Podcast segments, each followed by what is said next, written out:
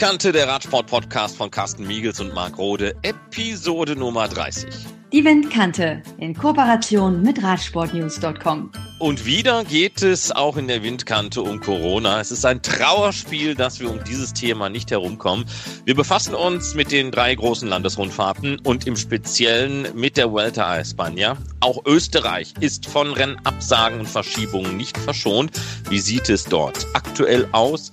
Was machen wir mit der jungen Generation? Es ist eine verlorene junge Generation und wir hüpfen mit euch und auf dem Fahrrad am Ende über Stock und Stein. Das Thema ist zumindest in der Windkante Corona-frei. Die anderen Themen allerdings nicht, um ganz ehrlich zu sein, Carsten. Jetzt geht mir das Thema Corona langsam richtig auf den Keks. Und ich weiß. Ja, man sich bemüht, wir merken es, wir kommen selber nicht drum herum. Ich hätte in dieser Episode gerne, ohne den bitteren Beigeschmack, über die Vuelta a España und den Start in den Niederlanden gesprochen. Ist nun leider so nicht mehr möglich. Ja, wir kommen um das Thema wahrscheinlich noch ein paar Wochen nicht drum herum, aber wir können ja mal die Windkante-Zuschauer bitten, uns ein paar Themenvorschläge zu senden über unsere Website windkante.org.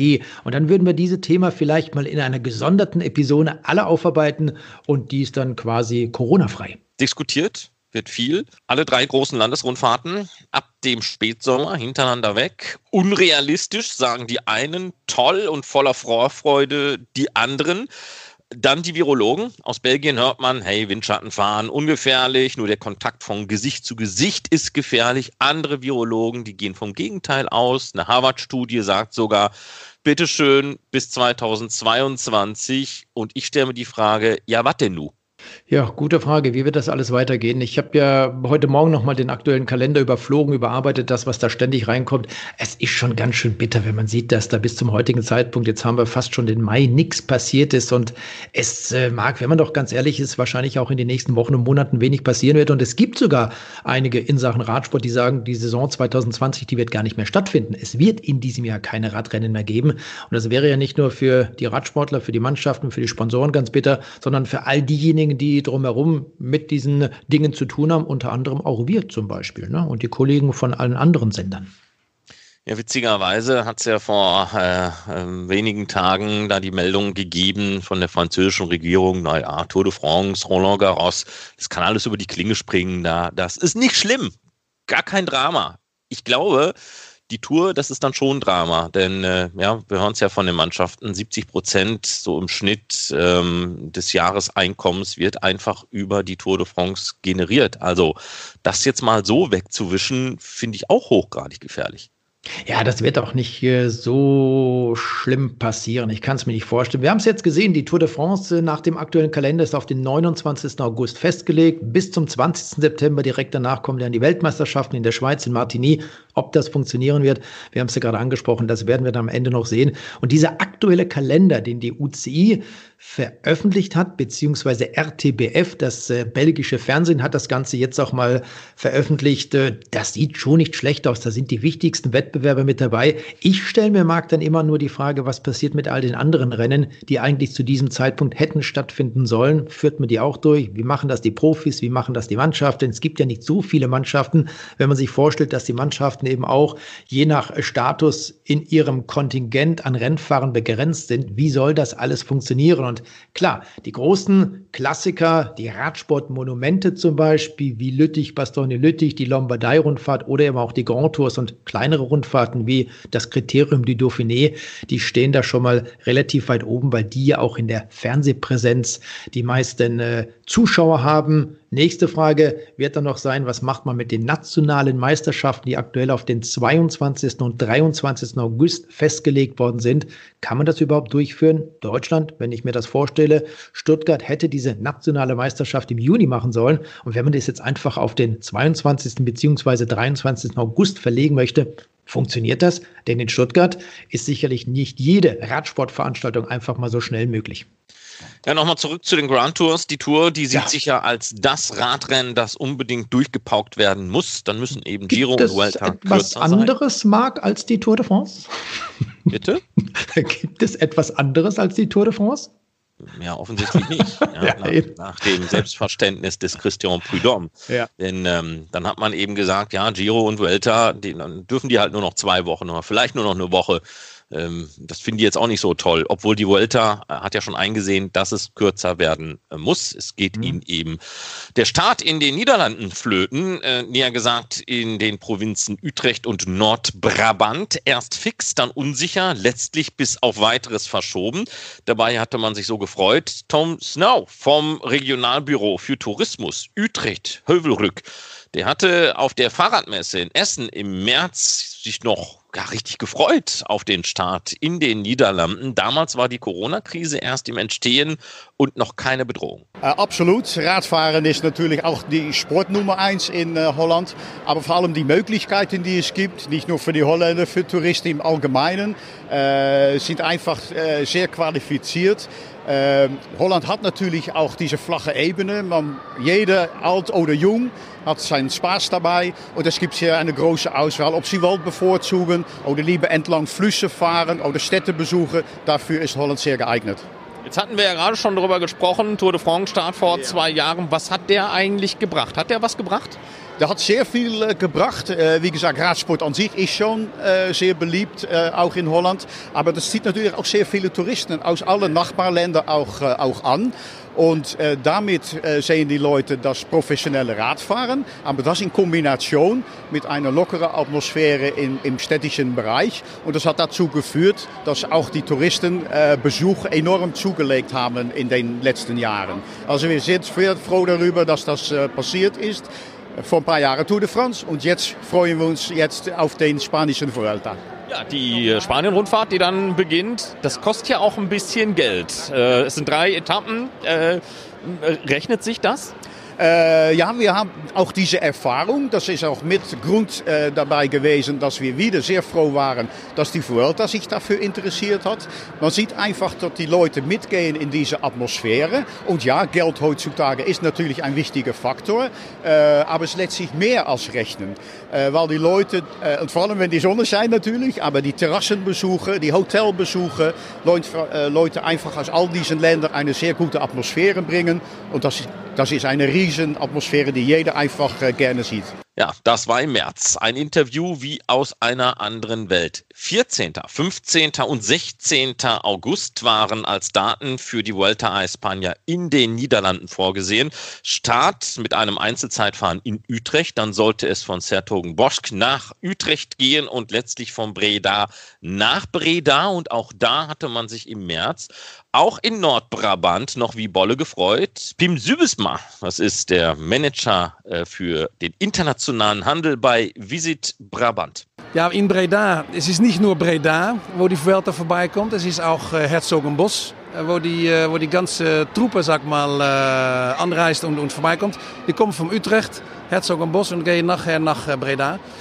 Wir hoffen, dass wir uns international mal profilieren können. Wir haben ein sehr schönes Radnetzwerk. und wir sehen, dass, dass die, die, die deutschen Gäste, die schon da sind, die, die verbleiben noch gut. Die, die, die, die, die, die nehmen noch die Rat, die gebrauchen auch das Knotenpunktennetwerk, das Knotenpunktennetwerk. Und wir hoffen, dass der Vuelta, dass, dass das uns extra äh, ja, bekannt gibt, sag mal. Oder merkt man durch die Veranstaltung großer internationaler Radrennen, ähm, dass das auch touristisch etwas bringt? Weil man sieht ja die Region im Fernsehen mehrere Stunden, wenn es mehrere Etappen sind oder auch Eintagesrennen. Merkt man ja. das? Äh, die Städte werden bekannt, die werden genannt. Äh, wir merken hier, dass unsere Provinz Brabant, äh, wir sind am, äh, ja, eigentlich die meist südliche äh, Provinz in die, in die Niederlande. Wir grenzen direkt an Belgien. Und äh, es ist gut, dass man die, Na die Namen hört vom Herzogenbosch, dass man die Namen, die Namen äh, hört von Breda. Und was ich gerade gesagt habe, was wir jetzt sehen, die, die, die Leute, die vorbeikommen, die, äh, die, die bleiben noch länger. Wir haben viele Deutsche, die fahren unsere Provinz durch nach Zeeland. Die gehen zu Meer, die fahren mit 130 Kilometer pro Stunde fahren die uns vorbei. Und, äh, und deswegen sind wir auch hier, um die, äh, die deutschen Gäste zu sagen, äh, pass mal auf, es gibt viel zu sehen, viel anzuschauen. Äh, viel Möglichkeiten, Essen, Schlafen, Camperplätze, Campingplätze, Hotels, drei Sterne, vier Sterne, zwei Sterne, alles ist, alles ist da. Und die deutschen Gäste, das sind gute Gäste. Die essen und die trinken. Wir Holländer, wir essen manchmal ein, ein, ein Brotchen Käse. So, so, und, die Deutschen, die essen wirklich gut und nett. Nehmen drei Gänge, bestellen Wein, bestellen Bier dazu. Äh, beim Lunch, beim Mittagessen. So, das ist wirklich, äh, für uns sind das äh, ja, sehr gute Gäste immer.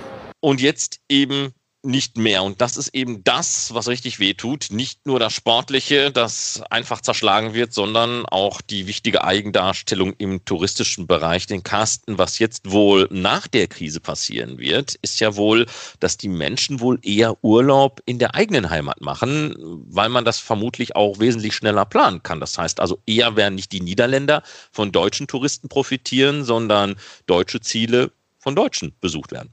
So wird das mit Sicherheit sein. Wir haben ja auch in der letzten Episode mal darüber gesprochen. Also was unsere Person betrifft, da sage ich, ich mache dann lieber in Deutschland Urlaub, fahre vielleicht noch nach Österreich rüber.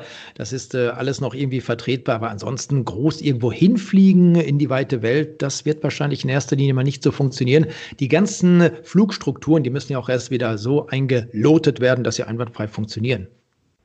Ja, was ist jetzt Stand der Dinge? Der Direktor der Utrecht Marketing Core Jansen, der brachte am 16. April in einem Interview mit RTV Utrecht bereits einen Neustart des Projekts für 2022 ins Gespräch. Als Grund sagte er, eine Vuelta im Spätherbst wäre einfach reine Geldverschwendung. 2021 ist Burgos bereits als Startort für die Spanien-Rundfahrt fixiert. Und so ist dann eben 2022 angepeilt worden. Und dann kann man das eben auch mit der 900-Jahr-Feier der Stadt Utrecht bestens verbinden. Drei Tage nach diesem Interview mit Cor Jansen kam dann Renndirektor Javi Guillen auf die Idee, Vuelta-Start am 24. Oktober im Baskenland. So, und dann hätte man eigentlich, äh, Stand jetzt, 18 Tage Renntage zur Verfügung anstatt der 21. Genau, man würde die Spanien-Rundfahrt demnach kürzen, nicht konzentrieren, sondern kürzen äh, auf 16 oder 18 Etappen.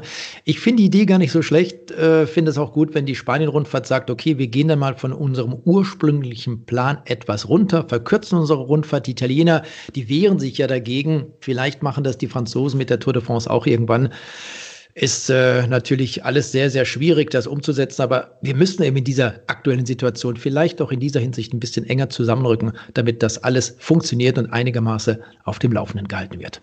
Die Vuelta a España vielleicht noch in diesem Jahr, vielleicht aber auch nicht. Äh, bleiben wir nur noch mal ganz kurz in Spanien. Äh, Alejandro Valverde hat in diesem Jahr überhaupt gar keinen Bock mehr, auch wenn überhaupt noch mal was stattfinden sollte. Das war der erste Top-Profi, den diese Corona-Krise mental komplett geschreddert hat. Ja, es gibt andere, Peter Sagan zum Beispiel, der sagt, ich bin ein echter Mensch, ich muss an echten Rennen teilnehmen, der will mit diesen ganzen virtuellen Sachen nichts zu tun haben. Und ähm, eben Valverde, der sagt, sorry Jungs, das war's für mich. Äh, es werden andere Folgen, richtig? Ja, da werden mit Sicherheit noch einige Folgen. Wenn ich auch mal sehe, Michael Albasini, der wollte eigentlich dieses Jahr im Rahmen der Tour de Suisse seine letzten Wettbewerbe bestreiten, dann Tschüss sagen. Das wird auch ins Wasser fallen. Und das ist schon bitter, wenn du so lange als Radprofi unterwegs warst und Michael Albersini war ja ein sehr erfolgreicher Radprofi, dann so deine Laufbahn beenden möchtest oder musst am Ende vielleicht sogar. Die nächste Frage, die sich dann stellt, Marc, wenn es nicht nur an der Motivation liegt, zum jetzigen Zeitpunkt zu trainieren, auf der Rolle zu trainieren, viele dürfen ja gar nicht nach draußen, um dort zu trainieren. Was passiert zum Beispiel mit den Fahrern, die noch bis Ende 2020 einen aktuellen Vertrag haben? Im Jahr 2021 wird dieser Vertrag einfach so verlängert oder sagen die Mannschaften, ey, wir haben sowieso kein Geld, darüber müssen wir nochmal diskutieren. Also da wird schon der ein oder andere nochmal ganz schön bitter auf die Zähne beißen müssen, weil er ganz genau weiß, Ende des Jahres, Anfang 2021 sieht es für mich dann vielleicht noch mal viel schlechter aus.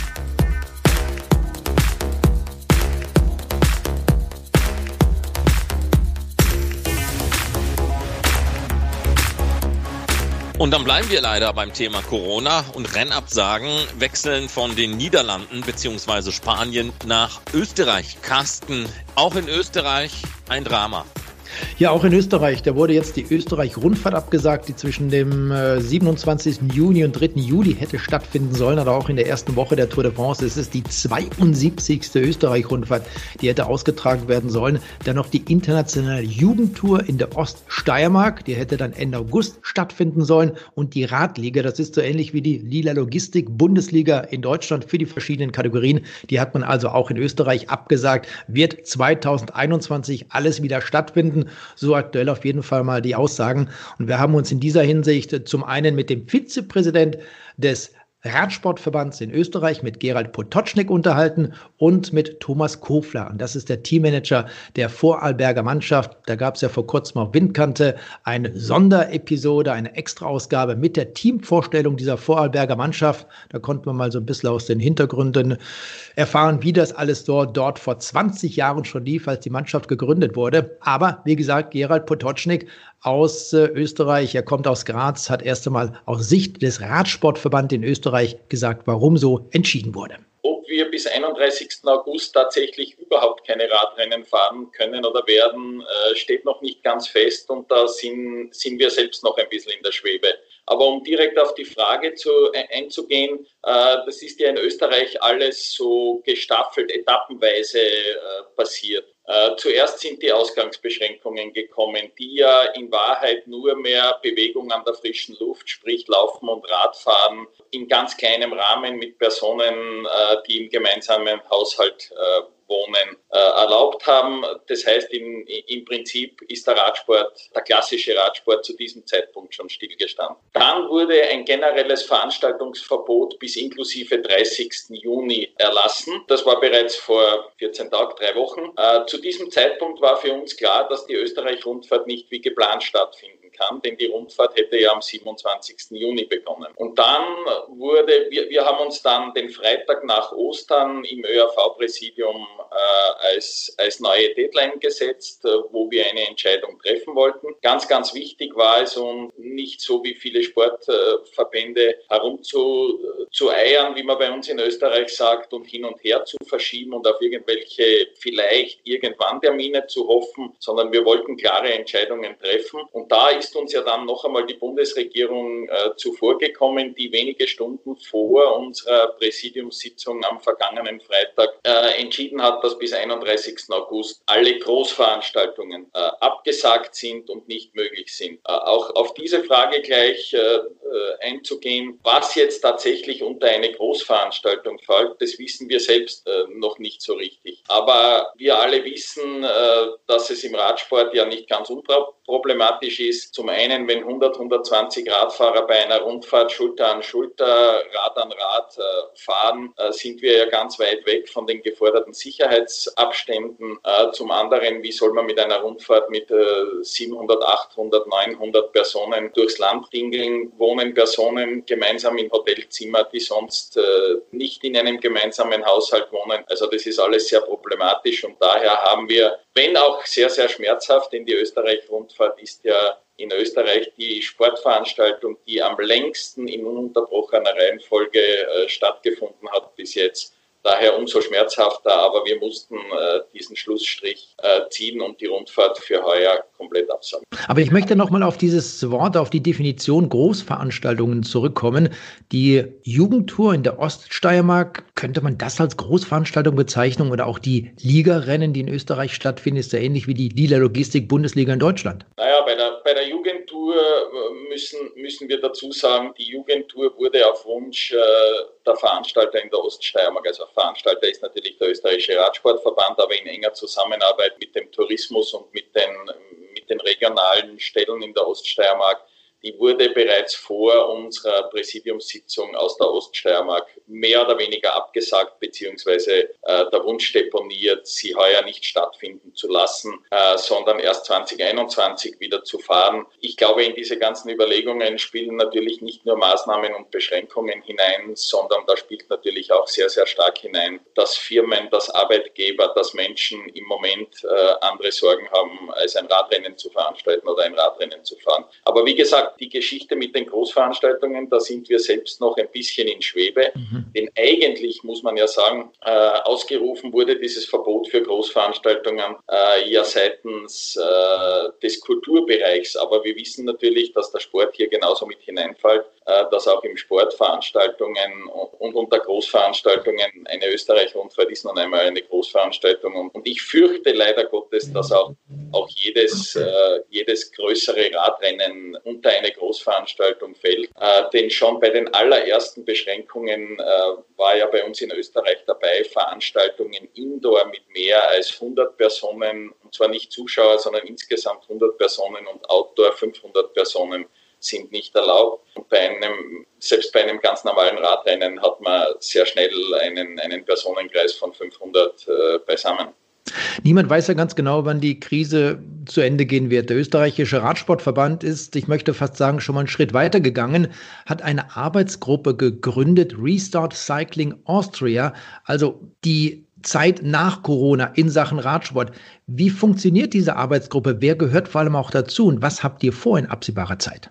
Also die Arbeitsgruppe ist äh, nicht nur natürlich auch für die Zeit nach Corona, aber sie ist äh, ganz besonders äh, schon jetzt für die Zeit, wie du richtig sagst, die Krise ist ja noch lange nicht vorbei. Sie ist insbesondere schon für die Zeit während Corona und für die Zeit, solange die Krise uns alle noch beschäftigt. Äh, wir haben diese Gruppe auch sehr spontan in unserer Präsidiumssitzung vergangenen Freitag äh, installiert, weil wir einfach mächtig Bauchweh hat, äh, uns mit dem Gedanken befasst haben. Jetzt kommunizieren wir Rundfahrt abgesagt, Jugendtour abgesagt, Radliga abgesagt. Wir sind wir kommunizieren nur das große Schlagwort Absage. Wir möchten aber auch etwas kommunizieren. Wir möchten Perspektive kommunizieren äh, für den gesamten Radsport, für alle Radfahrerinnen und Radfahrer in Österreich. Und daher haben wir diese Gruppe installiert. Die wird geleitet von Christoph Pebrnicek, von unserem Sportdirektor beim ÖRV und ist äh, nicht zu breit aufgestellt, aber hat aus den verschiedensten Sparten und Bereichen äh, Personen dabei, bis hin zu einem Vertreter von den Kontinentalteams. Die Gruppe arbeitet, hat in der Sekunde ihre Arbeit aufgenommen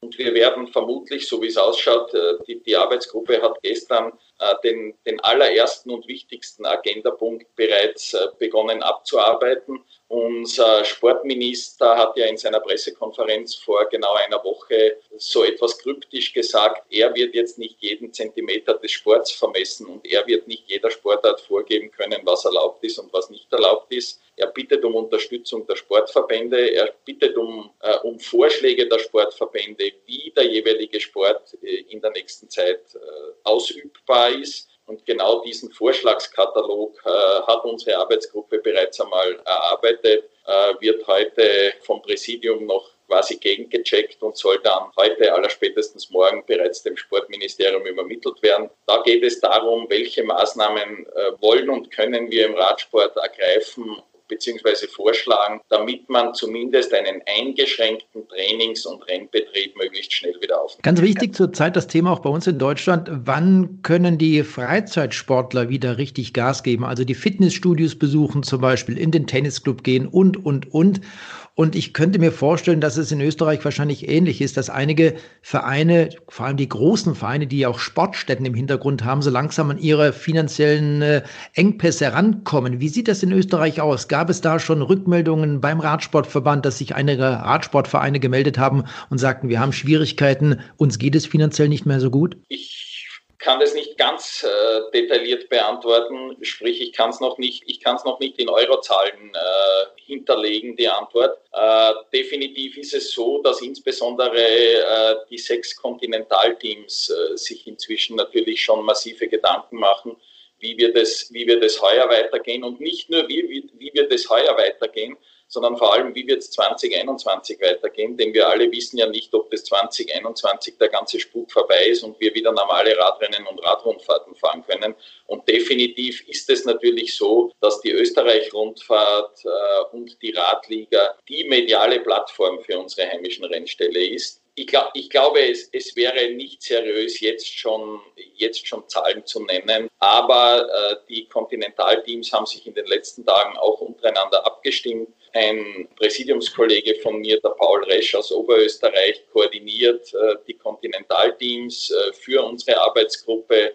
Und ja, es gibt natürlich schon, schon erste Befürchtungen und, und auch schon erste Anzeichen, äh, dass Sponsoren äh, gar nicht bezahlen oder nur Teile des vereinbarten Betrags bezahlen, weil eben die entsprechenden Gegenleistungen nicht möglich sind. Wie heißt es so schön, auf das Beste hoffen und auf das Schlimmste gefasst sein. Vielen Dank an dieser Stelle an Gerald Potocznik, Vizepräsident im Radsportverband in Österreich und dort zuständig für die Kommunikation. Dankeschön. Vielen Dank, alles Gute.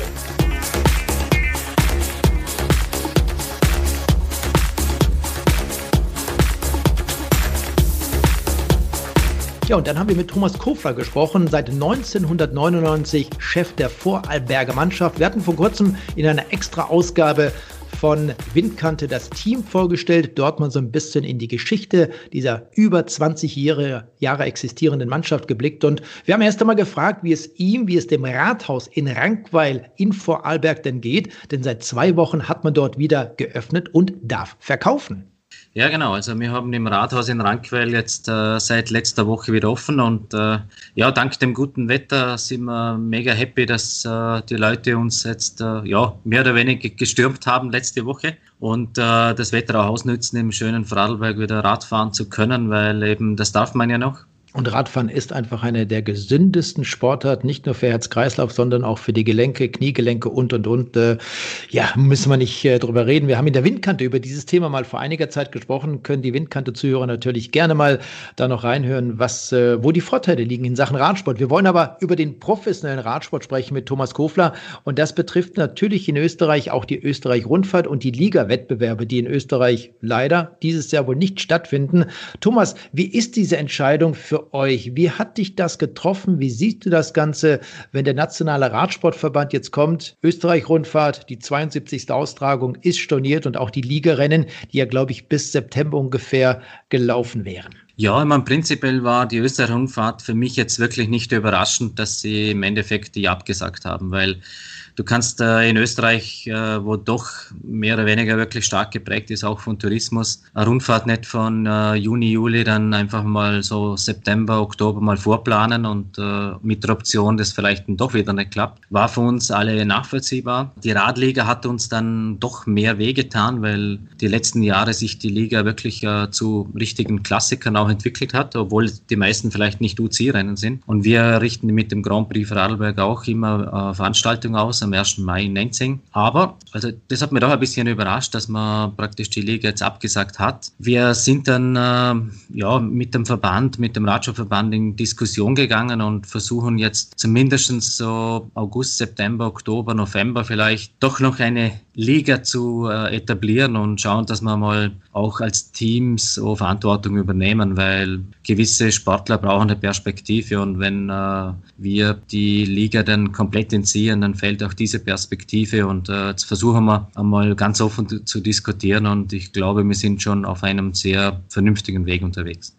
Es gibt ja in Österreich sehr viele Teams, das äh, Team Ringkopf zum Beispiel, das Team Tirol KTM, wenn sich dort Thomas Pupp in erster Linie auch um die jüngeren Rennfahrer kümmert, Felbermeier Simplon Wels zum Beispiel, deine Mannschaft, eure Mannschaft, das Team Vorarlberg. Zieht ihr da in dieser aktuellen Situation alle an einem Strang oder ist da doch jeder eher für sich auf äh, einem eigenen Feld unterwegs? Ja, also wenn ich ganz ehrlich sein darf, es gibt Mannschaften, die haben es ein bisschen, wie soll ich sagen, überrissen haben, wie, wie ja, ja, dass es einfach jetzt, äh, ich denke mal, schon eine relativ kritische Situation ist. Und äh, ja, ich meine, wie gesagt, Team äh, Felbermeier, Team Tirol, mit denen haben wir sehr einen guten Kontakt. Äh, von einigen Mannschaften fällt ein bisschen die Rückmeldung, glaube aber auch, äh, sage jetzt einmal, dass sie äh, da auch mitarbeiten wollen und auch werden. Es geht ja im Endeffekt schon um den Radsport und um die, speziell auch um die jungen Burschen, weil ich denke mal, was wir nicht äh, schaffen sollten oder was nicht passieren darf, ist einfach, dass die, die Radsportler sagen, du, das Jahr ist jetzt eh mm, aussichtslos. Ich höre, glaube ich, auf äh, Radlfahren und äh, versuche einen Job zu bekommen. Und das wäre schade, wenn man praktisch das äh, Jahr einfach so vergehen lässt. Deshalb war unser Ansatz auch, okay, wir haben eine schwierige Situation. Es geht jetzt darum, nach vorne zu schauen, das Beste daraus zu machen und äh, auch in Lösungen zu denken und nicht über Probleme zu diskutieren. Äh, da habe ich gesagt, da habe ich keine Lust dazu und äh, wir sind jetzt, denke ich, gerade ja, auch eine Arbeitsgruppe im Installieren, die ist schon tätig äh, mit den äh, Vorschlägen ins Ministerium, äh, was Radsport 2020 betreffen soll. Du sprichst sicherlich diese Arbeitsgruppe Restart Cycling Austria an. Was beinhaltet das Ganze? Was möchte man damit erreichen? Ja, primär jetzt einmal äh, der Start des Trainings, äh, das ja nicht ganz klar ist, äh, darf man so, äh, alleine trainieren, soll es kleine Trainingsgruppen geben können, wie im Fußball mit Sechsergruppen, Kleingruppen und so weiter. Äh, wie hält, verhält es sich mit den Distanzen, 20 Meter Abstand und so, hm, ich sage jetzt einfach mal so banale Sachen, wo jetzt im Endeffekt äh, dem Papier zwar gut ausschauen, wenn die Regierung so Meldungen hinaus gibt, aber die Einhaltung ist einfach sehr schwierig, einerseits. Dann natürlich auch die Abhaltung von Veranstaltungen, äh, ob das möglich ist als ich sage jetzt Zeitfahren, Fahrzeitfahren, Teamzeitfahren, was auch immer, Bergrennen. Oder was natürlich auch wichtig ist, äh, was ist überhaupt definiert mit Großveranstaltung? Äh, das fehlt uns. Wir wissen nicht, äh, ist jetzt der Grand Prix Vorarlberg eine Großveranstaltung oder ist das äh, das Match Austria Wien gegen Rapid Wien, äh, eine Großveranstaltung und wie, wie, wie verhält es sich da? Und natürlich die Rahmenbedingungen. Wenn die Sachen klar sind oder ein bisschen mehr Sonne durchscheint durch den Nebel der Ungewissheit, dann können wir im Endeffekt auch agieren, mit den Sportlern sprechen und mit den Betreuern und sagen, okay, das ist unsere Linie, wie wir jetzt weiter verfahren in der Saison und äh, vielleicht haben wir da noch ein paar Möglichkeiten für heuer. Du hast vor kurzem in einem Interview bei ORF Sport gesagt, dem Radsport fehlt die Lobby. Wie hast du das gemeint? Äh, ja, so wie ich es gesagt habe, weil im Endeffekt äh, hinter den Radsport stellen sich, glaube ich, nicht unbedingt die Leute, wo ein Gewicht haben, ob das die Politik ist und auch äh, große Unternehmer, mal zumindest in Österreich, äh, vermisse das noch ein bisschen. Kann es aber gar nicht verstehen, weil im Endeffekt wird die letzten Jahre sehr gut gearbeitet. Äh, jeder betreibt, oder nicht jeder, aber viele, viele Leute betreiben es als Amateursport, Hobbysport, äh, Freizeitsport. Ähm, man kann es vom Februar bis eigentlich November, Dezember bei den lauen und Wintern machen und äh, ja, da arbeiten wir dran. Ich glaube, äh, wir haben natürlich einiges aufzuarbeiten aus der Vergangenheit. Das äh, haben wir, glaube ich, sehr gut bis jetzt einmal hinbekommen. Wir bleiben auch der Linie treu und wollen immer mehr und mehr Leute dazu bringen. Und äh, vielleicht ist es jetzt auch ein kleiner Lichtblick oder eine große Chance für den Radsport in Zukunft. Thema Klimaschutz, CO2 und die ganzen Sachen sind ja äh, aktueller mehr denn je. Und ich bin jetzt da, muss ich sagen, eher zuversichtlich, dass wir im Radsport vielleicht wirklich den äh, nächsten Schritt auch machen können. Du hast gerade auch den November angesprochen. Die UCI hat ja bereits schon gesagt, die Radsportsaison wird verlängert bis Ende November.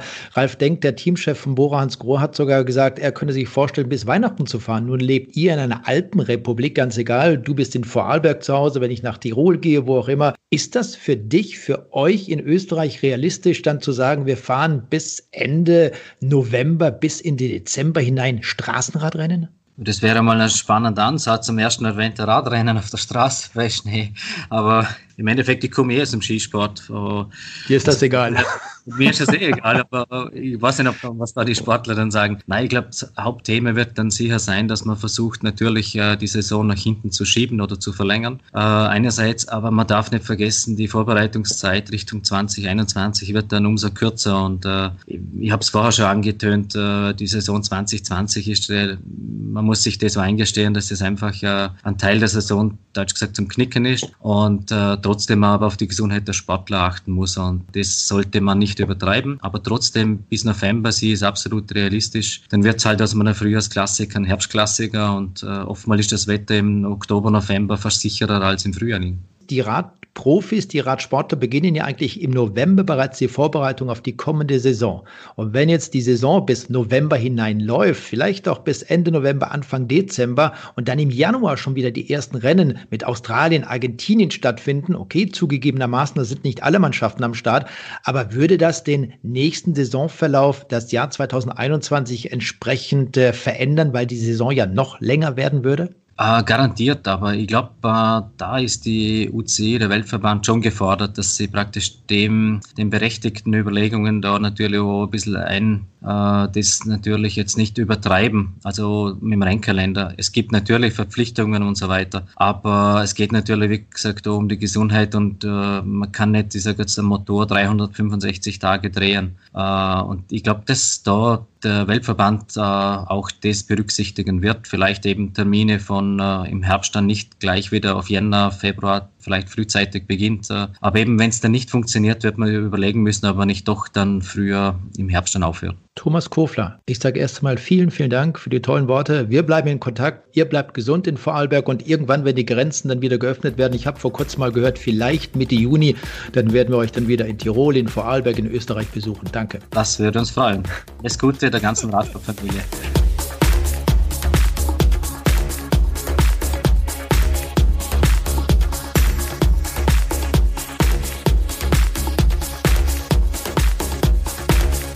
Ich habe ja eingangs dieser Episode der Windkante gesagt, wir müssen uns über eine vielleicht verlorene Generation unterhalten. Das ist natürlich ein klein wenig überdramatisiert, aber bevor wir zum Radsport kommen, ähm, wir merken das ja durch die Corona-Krise. Ähm, auch der Schulunterricht ist ja betroffen. Ich habe selbst einen Elfjährigen zu Hause, den ich schwer motivieren muss, überhaupt irgendwas zu machen. Ich kann nicht den Lehrer spielen. Ich meine, auch wenn ich viele Dinge weiß, die ich ihm beibringen kann. Aber letztlich ist es ja so, ähm, nach 15 Minuten Mathematik sagt er, ich habe keinen Bock mehr. Aber irgendwie müssen wir ja weitermachen. Ich finde, das ist kein Schulunterricht. Ja, da kann nicht wirklich jeder was für im Augenblick, obwohl ich finde, einige Leute könnten sich schon mal was einfallen lassen, wie man das Ganze abstellt, um dann eben nicht da eine verlorene Generation zu haben. Nicht, dass es heißt, naja, halten wir uns mal an die Harvard-Studie, äh, bis 2022 halten wir mal die Schulen dicht. Ja, das möchte ich nicht erleben.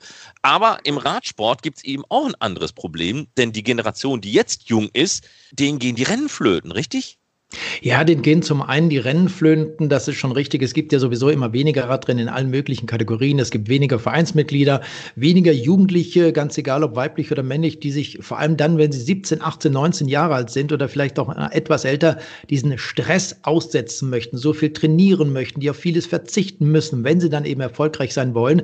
Und das Problem, das aktuell besteht, dass eben viele, und das sind in diesem Jahr die Jahrgänge 1998, gar nicht wissen, wie es nächstes Jahr weitergeht. Man muss sich vielleicht mal das Ganze so vorstellen, es gab ja in den 80er, Anfang der 90er Jahre noch die Amateurklasse. Die hat man dann irgendwann mal gestrichen, dann gab es die U23-Kategorie, es wurde die sogenannte Einheitslizenz eingeführt und in dieser U23-Kategorie sind alle Rennfahrer dabei, die aus dem Juniorenbereich herauskommen und dann eben die Möglichkeit haben, innerhalb dieser nächsten vier Jahre zu wachsen, zu lernen und sich auch entsprechend zu verbessern. Und diejenigen, also die Jahrgänge 1998, die aktuell im letzten U23-Jahr sind, die können derzeit natürlich nicht mit Ergebnissen präsentieren, können dadurch, weil sie keine Ergebnisse haben, vielleicht auch keinen Profivertrag bekommen, weder in einer Continental-Mannschaft, in einer World Tour-Mannschaft oder wo auch immer. Und das ist ganz, ganz schlimm. Und darüber haben wir uns mit Rupi, so heißt der Spitzname, nämlich Rupert Hüllemoser aus Österreich unterhalten. Und er war im letzten Jahr noch beim Tirol Radsportteam. Sportliche Leiter ist aktuell bei den Maloja Pushbikern vom RSV Irschenberg. Einer der sportlichen Leiter, also an der Seite von Christian Grassmann. Und ich finde, er hat sehr viel Interessantes gerade zu diesem Thema gesagt. Wie geht es denn weiter mit der Klasse U23 2021? Kann man daraus einfach eine U24-Kategorie machen? Ja, das würde eben das bedeuten, dass wir eben versuchen wollen, den 98er Jahrgängen im nächsten Jahr noch einmal das zu ermöglichen, dass sie so wie eigentlich heuer, nächstes Jahr noch einmal ein letztes Jahr in der Nachwuchsklasse bekommen. Ähm, durch das, dass eben aufgrund der Corona-Krise eben das heurige Jahr mehr oder weniger für die 98er Jahrgänge verloren ist, wäre es halt fair, dass sie diese Chance nächstes Jahr bekommen. Von daher kommt eben einfach die Idee, dieses Projekt nächstes Jahr mit der U24-Klasse umzusetzen, damit eben diese 98 Jahrgänge da eine Chance bekommen. Wie ist das eigentlich alles zustande gekommen? Äh, warst du, wart ihr, die Maloja Pushbikers dafür verantwortlich? Wie kam sowas zustande? Kommt eigentlich daher zustande, dass ich vor den Maloja Pushbikern beim Radteam Tirol sportlicher Leiter war und der Bub Thomas eben der Hauptinitiator dieser, dieser Initiative ähm, Teammanager des Tirol Cycling Teams ist. Und daher kennt man sie natürlich, hat er öfters zusammengearbeitet. Und vor Jahren haben wir eben schon mal darüber gesprochen, dass wir irgendwie auch der Meinung sind, dass die U23-Klasse mit vier Jahren für die Fahrer einfach fast ein bisschen zu kurz ist. Also dass ja meine U25-Klasse vielleicht gar nicht so schlecht wäre, damit die Fahrer einfach mehr Zeit haben, sich ähm, zu entwickeln. Ja, darüber haben wir einfach einmal gesprochen und Somit haben wir einfach gewusst, okay, wir ticken ungefähr gleich. Und jetzt aufgrund der Corona-Krise ähm, habe ich mir dann auch gedacht, okay, das ist immer ein Problem für die 98er mhm. Jahrgänge und habe mir dann gedacht, okay, jetzt rufe ich den Thomas einmal an und frage einmal, ob wir da nicht irgendwas starten wollen. Und dann war das eigentlich ganz lustig, weil in dem Moment, wo er Maurer von dem darüber fragt, sagt er mir, ja, das ist jetzt eine coole Sache, weil er hat eben vor zwei Tagen schon dieses Projekt ins Leben gerufen und hat auch seine internationalen Kontakte bereits angehaut. Da passt es jetzt einfach perfekt, dass ich mich jetzt auch bei ihm melde und wir zusammen ja, diesen Antrag bei der UCI stellen können. Somit haben wir halt einfach auch zur gleichen Zeit die gleiche Idee gehabt und mhm. ziehen halt jetzt auch am gleichen Strang, was sicher ein cooles Zeichen ist für einen, für einen Radsport, dass er einfach Zusammenhalt wir, wir hatten vor einigen Wochen mal eine Teamvorstellung gemacht, das Team mit Thomas Pupp gemeinsam vorgestellt, also seine eigene Mannschaft, das Tirol Cycling Team, und haben auch über solche Dinge gesprochen. Das heißt, äh, Thomas orientiert sich ja schon sehr stark an dieser U23-Klasse, aber vielleicht sollten wir für die Windkante-Zuhörer nochmal ganz genau darstellen, wie das eigentlich funktioniert. Das bedeutet, man hat, wenn man aus der Juniorenklasse herauskommt, eigentlich vier Jahre, um den Sprung zu den Profis zu schaffen oder nicht. Wenn dann vielleicht gesundheitliche, familiäre Probleme oder wie aktuell die Corona-Krise dazukommen, dann kann es gerade den etwas älteren, das betrifft aktuell den Jahrgang 1998, einen Strich durch die Rechnung machen. Ja, ganz genau.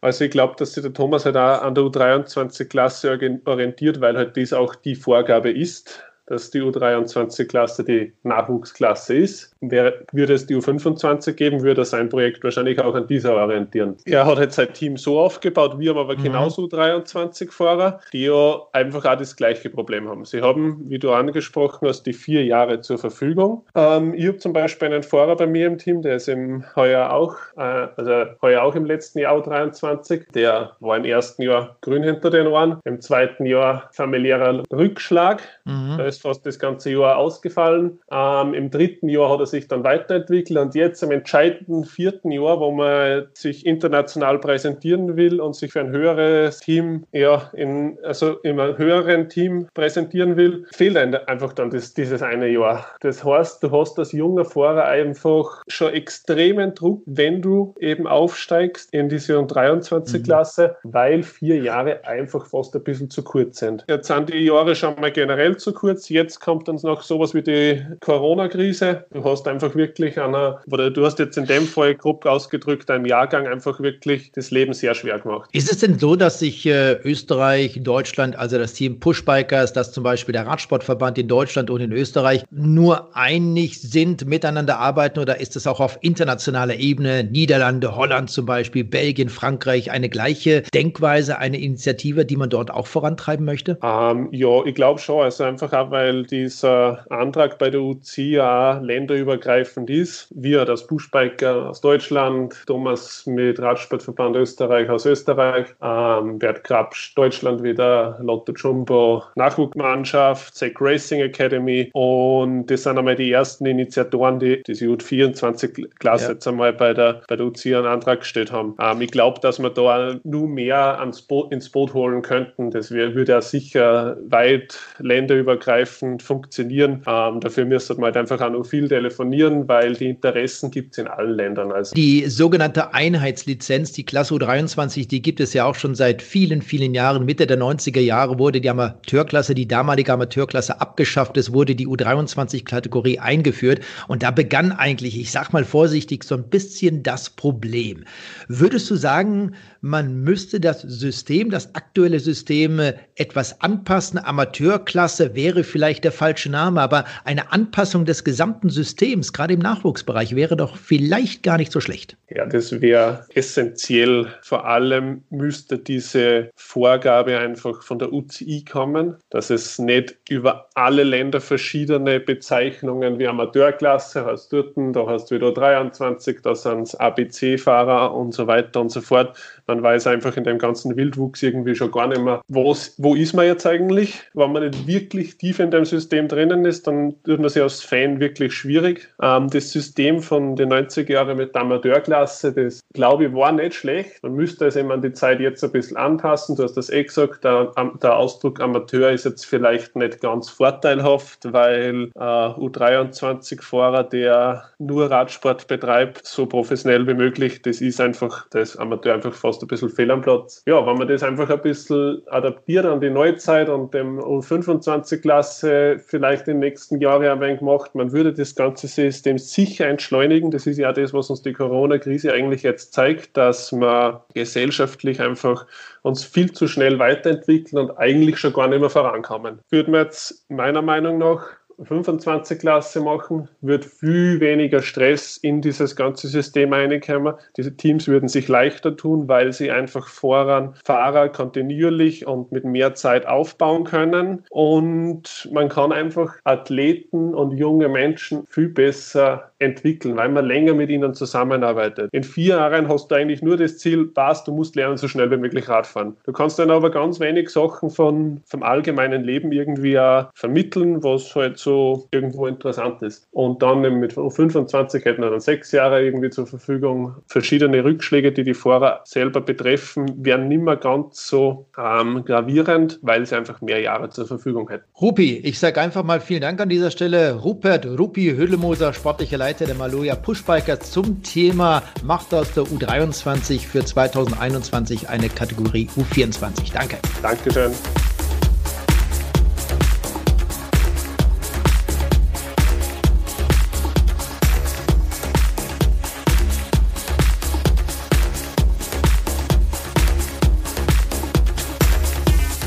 Unser Podcast hat ja den Zusatz Alles rund ums Rad und dazu gehört eben auch der Trial-Sport, Bike Trial. Mit viel Geschick werden Hindernisse gemeistert, Absteigen verboten. Carsten, hast du schon mal sowas ausprobiert? Ich habe es ansatzweise ausprobiert, bin aber dann auch kläglich gescheitert. Aber ich habe sehr gute Erinnerungen an äh, Trial oder Trial. Wettbewerbern, Veranstaltungen, denn äh, dort, wo ich groß geworden bin, äh, in der Region um Freiburg, Emmendingen, Reute zum Beispiel, dort kommen einige aktuelle beziehungsweise ehemalige weltbeste Trailer her. Hans-Jörg Ray, Hans No Way Ray, das ist wahrscheinlich der Spitzname, den viele der Windkante-Hörer auch kennen. Ansonsten mal googeln. Das ist einer der ersten Trailer in der Geschichte, der wirklich für großartige Erfolge gesorgt hat und Videoclips produziert hat und, und, und. Ich möchte fast sagen, Hans No Way Ray, der war damals schon seiner Zeit einige Schritte voraus. Und dann Andreas Kromer, Oliver Scheffler zum Beispiel, die gehörten dort auch zum ehemaligen GT-Team. Das waren schon heiße Jungs und die sind zwar heute nicht mehr so unterwegs, so dass man sie bei verschiedenen Shows erleben kann, aber Fahrtechnik-Seminare zum Beispiel. Das wird von Ihnen noch angeboten. Und ich denke, wenn man Fahrradfahren, Fahrradfahren lernen möchte, dann ist man gerade bei solchen Jungs auch gut aufgehoben, denn die machen das auch schon von klein auf, auch wenn sie zwischenzeitlich etwas älter geworden sind. Da ja die Kontaktsperre derzeit besteht, sind viele unserer Interviews aus der Zeit davor. Marc Schröder ist Teamkapitän bei Bikes in Motion. Auch ihn habe ich auf der Fahrradmesse in Essen getroffen. Der hatte mir zwar angeboten, Fahrradtrial da auch mal auszuprobieren, aber ja, ich hatte als Kind mit dem BMX-Fahrrad eines Kumpels mal eine sehr hässliche ähm, tja, Situation zu überstehen gehabt. Ähm, am Ende bin ich im Krankenhaus wach geworden und man sagte mir, was passiert ist, weil dieser Teil meines Lebens ist weggeblendet. Oh, und was war kaputt? Der Kopf war kaputt. Okay. Aber keine bleibenden Schäden. Äh, nein, das, das, hoffe ich, das hoffe ich nicht. Nein, nein, es, es, es fehlt mir nur 15 Minuten meines wunderbaren Lebens, das einfach ausradiert ist. Vielleicht irgendwo im Unterbewusstsein noch zu finden aber herauskam kann ich es nicht. Ja, ähm, und deswegen habe ich da dankend drauf verzichtet, äh, nochmal so eine Erfahrung zu machen. Ähm, habe dann aber lieber dieses Interview mit Marc Schröder geführt. Und meine erste Frage an ihn, wenn ich an Bike Trial Spaß habe, an wen kann ich mich wenden? Gibt es Clubs, die das anbieten oder muss ich im Wald wie einst 1983 meine eigenen Erfahrungen machen. Wir sind hier auf der Messe Essen. In Essen selber gibt es ein paar Fahrer, die das so im Street-Bereich machen. Wenn man jetzt aber in die Vereinssportsgeschichte gehen möchte, gibt es hier direkt keinen Verein, der mir bekannt ist. Es gibt in Stadtlohn bei Borken, NRW, gibt es einen Verein. Oder habe ich gestern tatsächlich erfahren, äh, in der Nähe von Aachen gibt es einen, einen Motor, also Motorradtreilverein, die aber auch eine Fahrradtrailabteilung haben. Also da kann man sich gerne melden. Ich denke mal, die haben, äh, wenn man da die große Suchmaschine mit G fragt, da würde man da auf jeden Fall was finden. Und dementsprechend kann man dann da den Kontakt aufbauen. Für die Leute, die sich jetzt nicht so ganz intensiv damit auskennen, was ist das überhaupt, Trial? Ähm, Trial, speziell ich mache es mit dem Fahrrad oder wir machen es mit dem Fahrrad hier auch bei der Messe, ähm, ist runtergebrochen gesagt Hindernis befahren mit dem Fahrrad beziehungsweise wir fahren nicht viel, wir springen eher auf dem Hinterrad von A nach B und über alle möglichen Hindernisse, die man sich vorstellen kann. Also wie hier hinter dir zu sehen, Kabeltrommeln, Paletten, kann man gut mal in einer Messe aufbauen. Im Wettkampf sind es Betonelemente, Baumstämme, Autos. Ich bin selber schon über einen Panzer drüber gefahren, also wirklich alles, was man sich vorstellen kann, was man eigentlich mit dem Fahrrad umfährt, fahren wir einfach drüber. Klingt gefährlich. Wie gefährlich ist es wirklich? So gefährlich ist es gar nicht, weil die Geschwindigkeitskomponente, die wegen mir beim, beim Rennrad- oder Mountainbike-Fahren dazukommt, haben wir gar nicht, weil wir sind sehr wir, wir stehen eher statisch auf dem Fahrrad und springen dann halt nur von A nach B, aber fast aus dem Stand. Das zum einen, also Geschwindigkeit ist einfach nicht vorhanden. Du kannst gerne gleich selber mal probieren, dich auf so ein Fahrrad draufzustellen. Du wirst nicht, auch wenn du dich traust, das nicht gut hinkriegen. Also du musst dich einfach an diese Fahrräder gewöhnen, die sind sehr speziell. Du wirst merken, dass es sich sehr eierig fahren lässt, so ein Fahrrad am Anfang, weil die halt zum Springen auf dem Hinterrad gebaut sind. Und ähm, von daher, man muss reinkommen und du lernst halt mit jedem, mit jedem Zentimeter, den du nach oben springst, lernst du gleichzeitig auch jeden Zentimeter, wie falle ich da runter, wie stürze ich runter. Von daher ist Verletzungsrisiko sehr, sehr gering bei dem Sport, obwohl das anders aussieht. Was ist denn jetzt das Spezielle an diesen Fahrrädern? Direkt erster Blick, wir haben keinen Sattel. Also der Sattel ist einfach mit der Zeit wegentwickelt worden, weil der uns einfach komplett im Weg wäre. Ähm, wir haben eine Tretlagererhöhung von ungefähr plus 9 Zentimetern zur normalen Achse. Ähm, wir haben nur einen Gang, also Single Speed. Wir haben äh, 18 vorne, 12 hinten, also fast 1 zu 1 übersetzt. Wir haben einen sehr langen Vorbau. Wir haben einen Lenker mit ähm, über 30 mm Rise, der nach vorne gedreht ist. Also einfach die ge komplette Geometrie von dem Fahrrad ist so, dass man damit super auf dem Hinterrad stehen kann. Aber wenn ich auf beiden Rädern normal fahre, fährt sich das sehr, sehr gewöhnungsbedürftig. Aber die Fahrräder sind komplette Wettkampfsportmaschinen, die speziell für den Sport gebaut wurden. Jetzt habe ich einen Zehnjährigen, der sagt, naja, mit dem Mountainbike durch den Wald über Stock und Stein, das kann ich auch schon. Ähm, Brauche ich denn, wenn ich mit dem Sport anfange, gewisse Skills oder einfach drauf los? Drauf los hat jeder von uns auch angefangen, also bei mir auch im Dorf die Kirchentreppe hoch und runter und mal Wheelie hier und da. Also so wie man halt als Kind, wenn man im Mountainbike-Sport äh, Spaß hat, anfängt. Ja, und irgendwann probiert man mal so ein Fahrrad aus und wenn man Blut geleckt hat, bleibt man dabei. Also man braucht theoretisch noch nicht mal einen Dreifahrer dafür. Äh, man kann auch selber mit einem normalen Mountainbike ganz gut Drei fahren. Allerdings mit einem speziellen, ist wie mit allen Sportarten, mit einem speziellen Rad oder mit in dem Fall ein spezielles Rad geht es einfach besser. Man kennt es ja auch motorisiert. Äh, den ganzen Sport, ist das miteinander vergleichbar oder eher nicht? Klar, der Sport an sich ist gleich, was wir da machen. Wir fahren mit zwei Rädern über Hindernisse. Ähm, es gibt viele Motorradtreiler, die auch auf dem Fahrrad ganz gut unterwegs sind. Ähm, ich selber fahre auch ein bisschen Motorrad, aber Motorradtrail ist eine komplett andere Sportart. Wir, wir, haben immer noch ein Fahrrad unter uns. Ich kann damit auch in jede Stadt fahren und mal irgendwelche Mauern wegen mir hier am Rheinufer irgendwo äh, rumspringen. Da sagt keiner was, wenn ich das gleiche mit Motorrad mache. Ich glaube, das Ordnungsamt guckt da dann ein bisschen sparsam. Ja, das wäre mal noch so eine nächste Frage gewesen. Du sagst auch mal so an der Kirche die Treppen rauf und runter. Ähm, was dürfte ich denn eigentlich im öffentlichen Raum und wo hört der Spaß dann auf?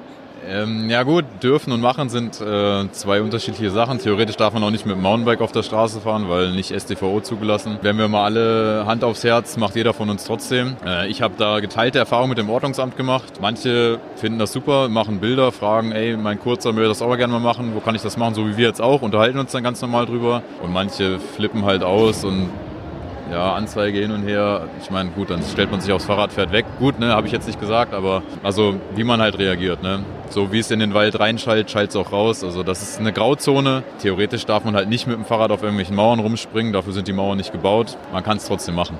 Das eine ist der Spaß, das andere ist der Wettbewerb. Äh, da gibt es ganz normal, denke ich mir mal auch, deutsche Meisterschaften, regionale Meisterschaften. Der Bund Deutscher Radfahrer sind wir angegliedert, also im BDR. Wir haben ABC-Kader, wir haben Landeskader auf, auf D-Kader-Ebene. Wir haben regionale Meisterschaften bis hin zu Weltmeisterschaften und Weltcup von der UCI. Ist alles von, der, von den Dachverbänden geregelt. Also ich selber war zweimal deutscher Meister.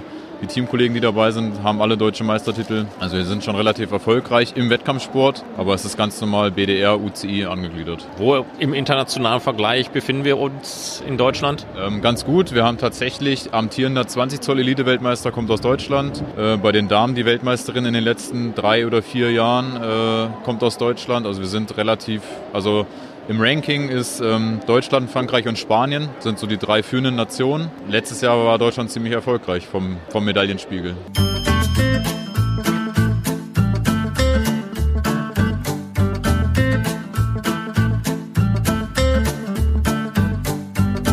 Das war die 30. Episode der Windkante, dem Radsport-Podcast von Carsten Miegels und Marc Rode. Beim nächsten Mal geht die Windkante wieder auf Weltreise und es wird spannend, wenn wir virtuell in Uganda zu Gast sind. In der Zwischenzeit, Carsten, lohnt sich sicherlich auch ein Besuch unserer Webseite.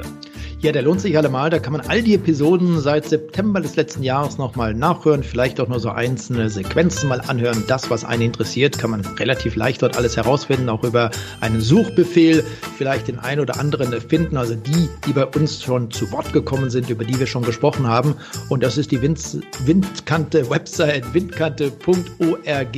Und da vielleicht nochmal der Hinweis, Marc, diejenigen, die sich mal eine komplett Corona-freie Episode wünschen, die sollen sich einfach mal mit Themenvorschlägen melden. Und da gibt es eben auch eine E-Mail-Adresse, über die ihr euch äh, dann bei uns melden könnt, entweder bei Marc, bei mir oder bei uns beiden bei der Windkante. Ja, und das war's dann für heute, oder? Ja, das soll es gewesen sein. Bleibt gesund, macht's gut, Glück auf. Take care. Die Windkante in Kooperation mit Radsportnews.com.